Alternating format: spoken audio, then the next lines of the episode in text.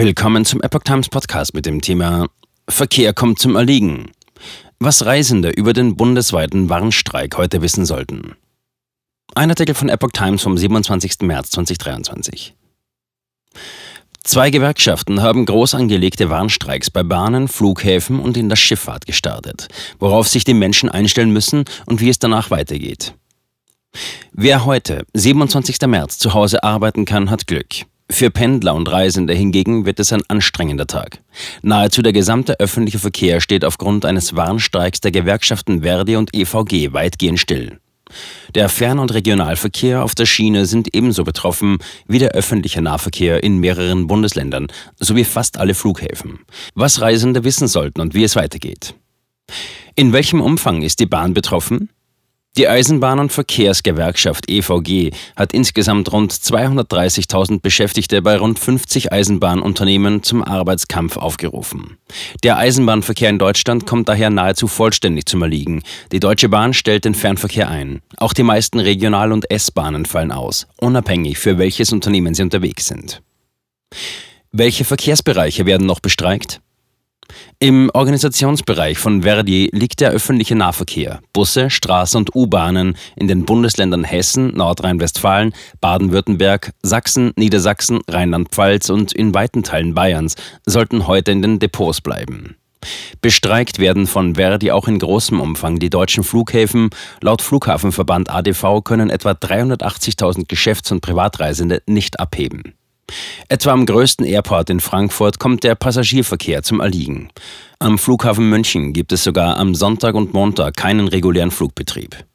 Eingeschränkt werden soll auch die Schifffahrt. Am Hamburger Hafen etwa sollen große Schiffe nicht einlaufen können. Zudem ist die Autobahngesellschaft betroffen, die für den sicheren Betrieb auf den bundeseigenen Fernstraßen zuständig ist. Was kommt auf Autofahrerinnen und Autofahrer zu? Auf den Straßen dürfte es sehr voll werden, zumal in den Städten, in denen auch der Nahverkehr bestreikt wird. Zunächst war befürchtet worden, dass sogar Tunnel gesperrt werden müssten, weil diese nicht mehr überwacht werden könnten. Die Autobahngesellschaft wies diese Befürchtung zurück und verwies auf geplante Notdienstvereinbarungen. Wie lange dauert der Großstreik?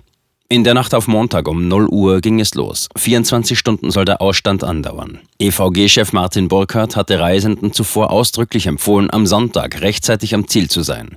Auf offener Strecke sollten Reisende aber nicht stranden. Wie geht es am Tag danach weiter? Vielerorts werden die Auswirkungen des Warnstreiks auch morgen noch zu spüren sein. Im Fernverkehr der Deutschen Bahn etwa wird es dauern, bis die ICE und IC-Züge wieder dort sind, wo sie gebraucht werden. Es sei daher vor allem im Tagesanlauf weiter mit Zugausfällen zu rechnen, teilte die Bahn mit. Auch an Flughäfen sind Auswirkungen noch am Dienstag möglich.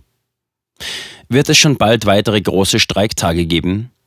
Der große gemeinsame Streiktag ist eine länger geplante, aber zunächst einmalige Aktion der beteiligten Gewerkschaften.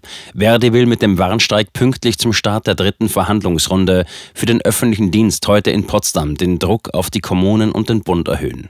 Wenn sich beide Seiten nun in Potsdam einigen, könnte die Eisenbahngewerkschaft EVG mögliche weitere Bahnstreiks ohnehin nicht mehr im Schulterschluss mit Verdi machen. Aber angesichts der konfrontativen Situation sind weitere Ausstände auch im öffentlichen Dienst längst nicht vom Tisch. Worum geht es bei der Bahn? Die EVG kämpft mit rund 50 Eisenbahnunternehmen um mehr Geld, besonders im Blick die Deutsche Bahn. Bei den Eisenbahnen beginnt die zweite Verhandlungsrunde kommende Woche. Mit der Deutschen Bahn will die EVG in diesem Rahmen Ende April wieder zusammenkommen. Zeit für weitere Bahnbahnstreiks ist also vorhanden. Könnte es dann den Osterverkehr treffen? EVG-Chef Martin Burkhardt schließt Warnstreiks zu Ostern grundsätzlich nicht aus. Gleichwohl gab die Gewerkschaft zuletzt zu verstehen, sie habe die Interessen von Osterreisenden im Blick. Ist der gemeinsame Streiktag rechtens? Das Recht zur Bildung von Gewerkschaften ist im Grundgesetz festgeschrieben. Arbeitskämpfe sind rechtlich geschützt.